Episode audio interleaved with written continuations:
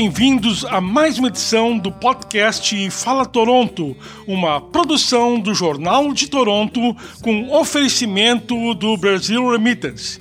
E hoje nós temos a honra de ter presença aqui nos nossos estúdios de um dos maiores expoentes da comunidade portuguesa de Toronto e do Canadá, que é o senhor Armando Viegas, ele que foi presidente da Casa do Alentejo, uma dos maiores clubes portugueses aqui do Canadá, em seis oportunidades. Então, muito bem-vindo, Viegas, aqui aos estúdios do Jornal de Toronto. É um prazer estar aqui no Jornal de Toronto, uh, ter a oportunidade de me expressar sobre aquilo que é a comunidade portuguesa, sobre aquilo que foi a Casa do Alentejo e tudo mais que a gente vamos falar hoje. E é importante registrar as memórias em livro, como o senhor fez com o livro Bonnet Chance, é, porque a gente, como imigrante, tem uma história de dificuldades que muitas vezes acaba desconhecida. Eu mesmo, que tive a oportunidade de entrevistar por várias vezes, não conhecia a sua história de imigrante, fui conhecer somente através do seu livro, lançado em 2018.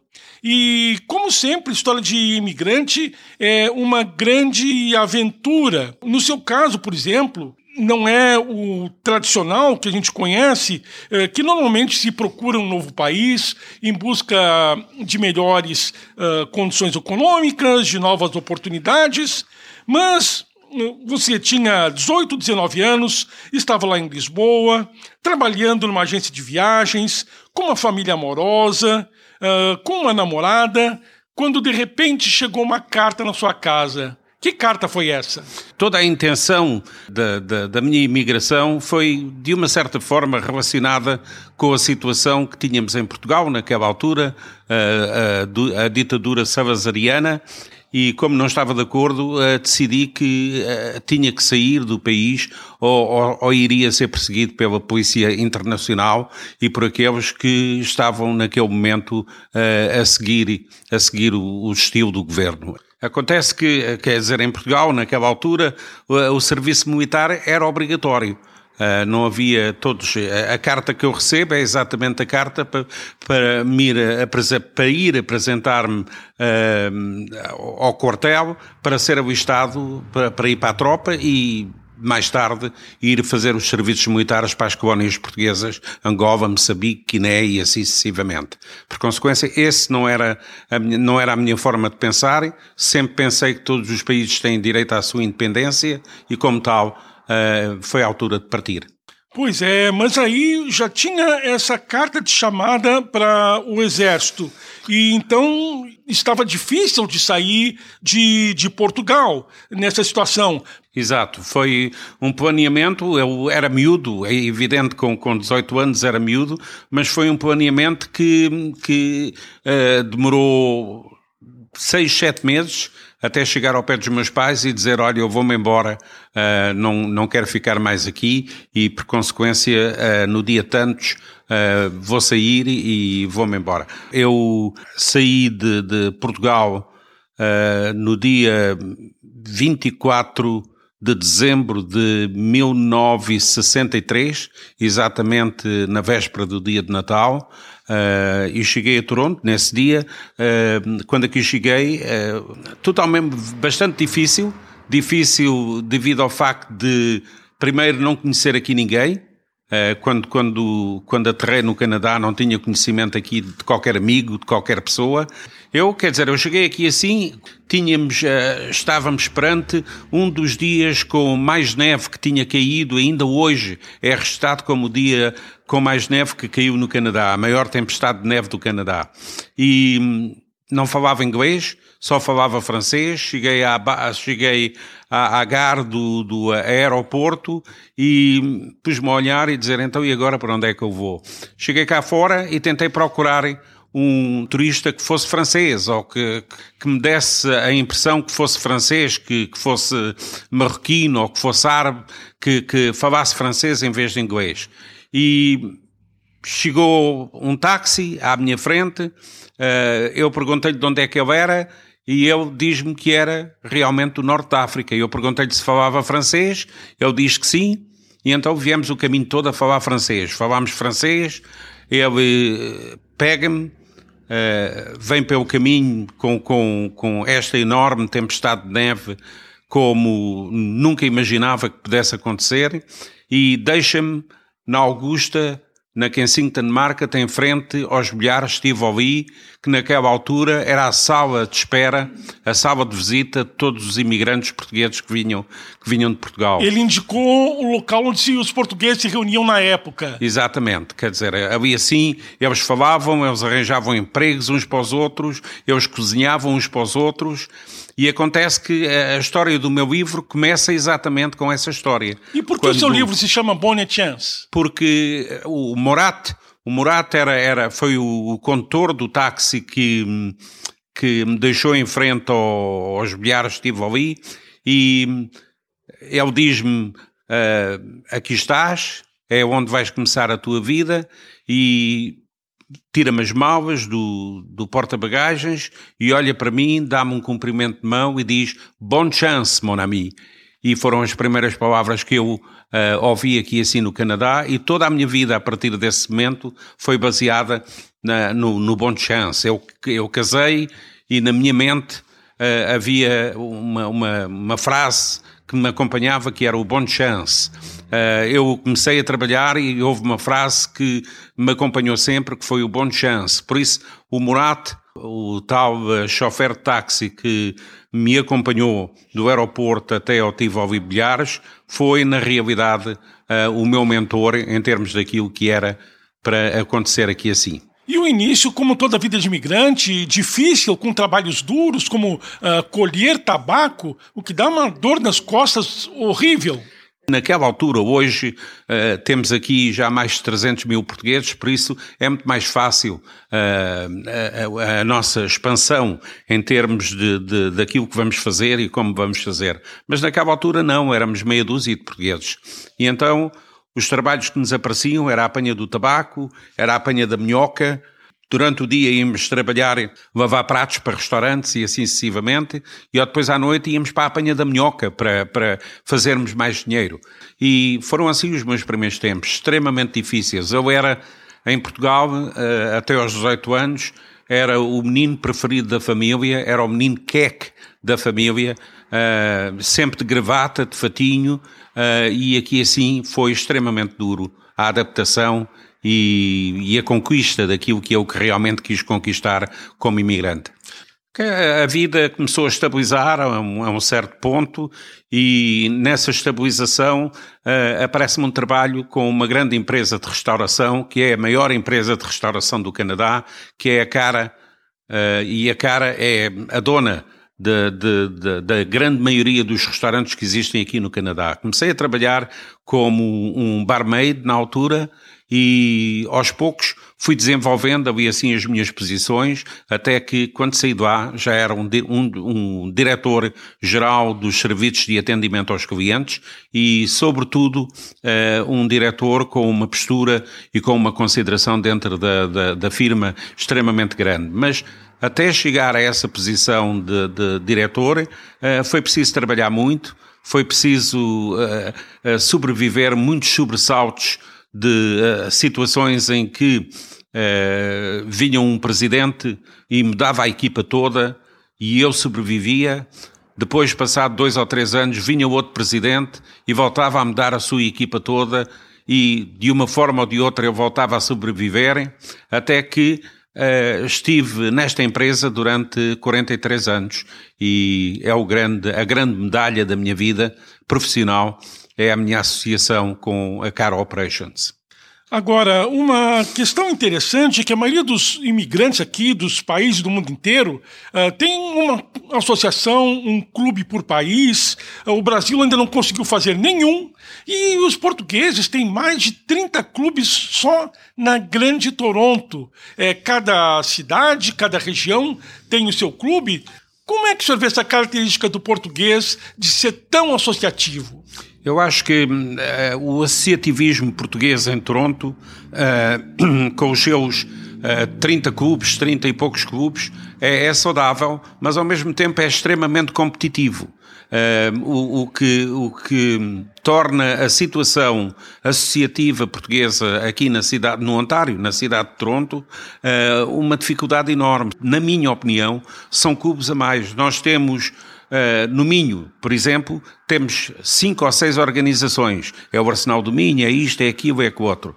Depois temos uh, clubes de futebol, temos, uh, temos este, temos aquele, temos aquele outro, e eu acho que são clubes a mais, clubes que a uma certa altura começam a competir com eles próprios e que dificultam a forma como estão a ser desenvolvidos. Há uns que tomam umas linhas de função diferentes dos outros, é o caso da Casa do Alentejo, que decidiu uh, dedicar-se à cultura e decidiu, na realidade, criar linhas de funcionamento na cidade de Toronto, uh, no Ontário, no Canadá, uh, totalmente diferente de todos os outros clubes que depois, mais tarde, a Casa do Alentejo foi criada em 1983 e aos poucos os outros clubes vieram a adaptar-se a algumas das iniciativas que a Casa fazia durante aquela altura. Pois é, mas uh, inclusive a Casa do Alentejo está na sua terceira sede, é uma sede magnífica, mas algumas das suas gestões como presidente foi justamente para pagar o incêndio financeiro, porque ela passou por situações financeiras muito ruins. Não é só a Casa do Alentejo, a maioria dos clubes portugueses em Toronto desde que não sejam os proprietários das suas próprias sedes, passam por dificuldades. E a Casa do Alentejo não foi exceção. Uh, acontece que a Casa do Alentejo teve diversas, diversas caídas uh, financeiras, apesar dos grandes espetáculos, apesar dos grandes programas que fazia, exatamente como resultado daquilo que eu há pouco acabei de dizer. São muitos clubes na comunidade e se 30 pessoas forem a este clube e outras 30 forem àquele e outras 30 forem ao outro, são essas, são esses menos 90 pessoas que vão uh, à Casa do Alentejo ou que vão ao clube melhor o está a servir. Agora, também tem a questão de que os filhos dos imigrantes já nascem aqui no Canadá como manter o amor à cultura portuguesa às gerações seguintes, com eles frequentando os clubes, participando das atividades, dos ranchos folclóricos e o que mais é proporcionado pelos clubes e associações? Extremamente difícil. Nós temos, eu dou-lhe o um exemplo, por exemplo, eu tenho duas filhas, ambas uh, praticamente viveram e quase que nasceram na Casa do Alentejo, participaram nos grupos de teatro, participaram nos grupos de dança, participaram nos ranchos folclóricos e tudo muito bem até chegarem aí assim mais ou menos aos 15, 16 anos.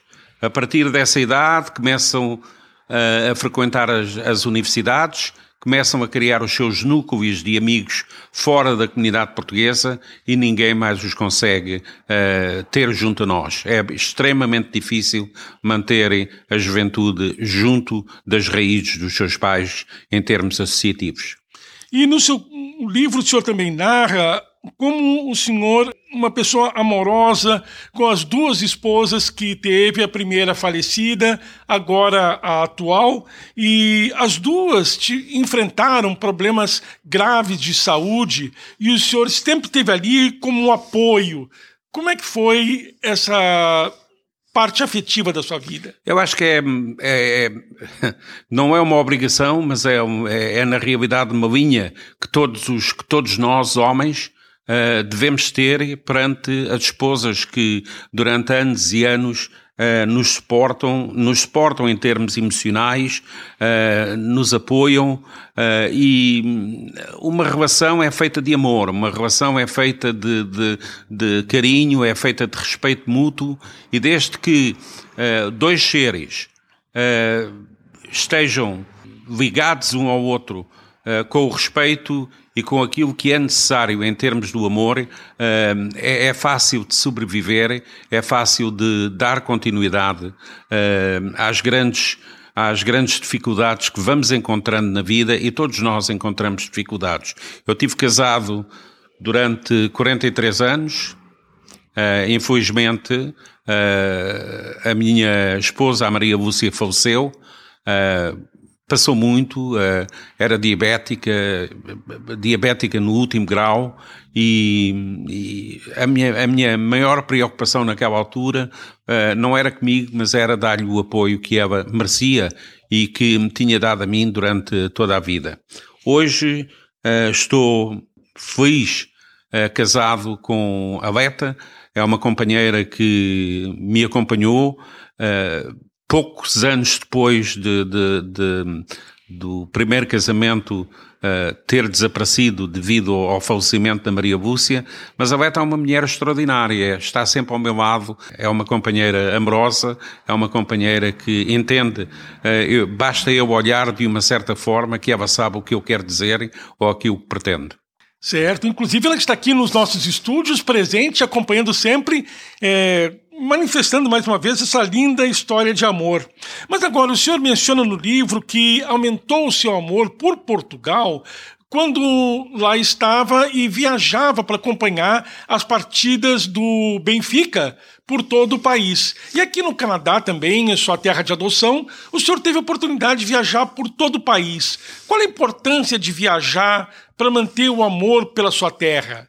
O, uh, as viagens uh, o conhecimento de outras partes uh, para lá daquela parte onde, onde residimos é extremamente uh, desenvolve em nós uma cultura extremamente grande em termos de conhecimentos.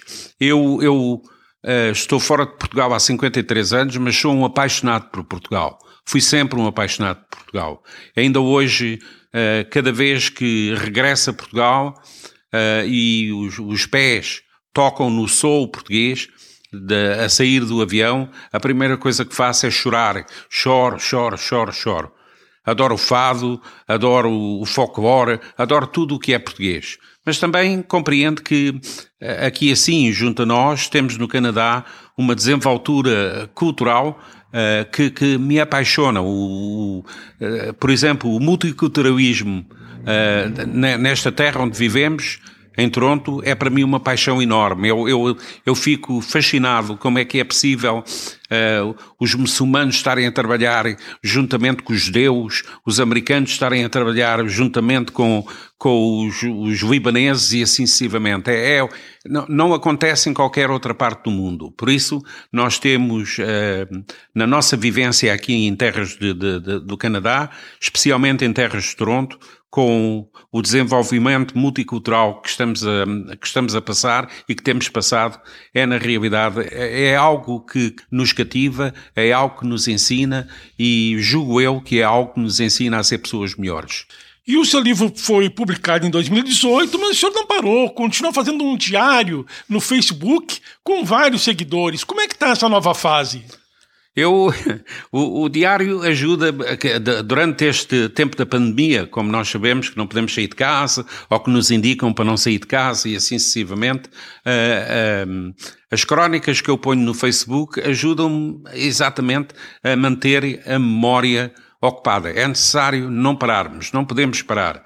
Nós temos que ser mais fortes que a pandemia e a única forma de sermos mais fortes que a pandemia é tentarmos fazer algo que nós gostamos de fazer e que nos dá prazer a fazer.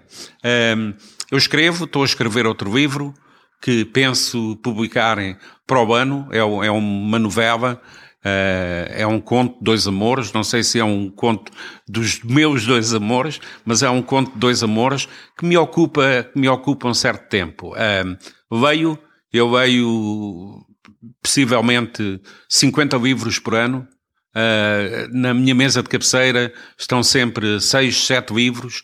Sou um, um amante dos assuntos de política, apesar de não ser político, mas a certa altura da minha vida, convidaram-me também para ser político e eu não quis. Então não deixe de ler o livro Bonnie Chance, de Armando Viegas, a história de coragem de um imigrante que passou por tantas dificuldades para vir ao Canadá, mas que venceu e tem uma belíssima história e uma belíssima família. Obrigado, Armando. Um prazer.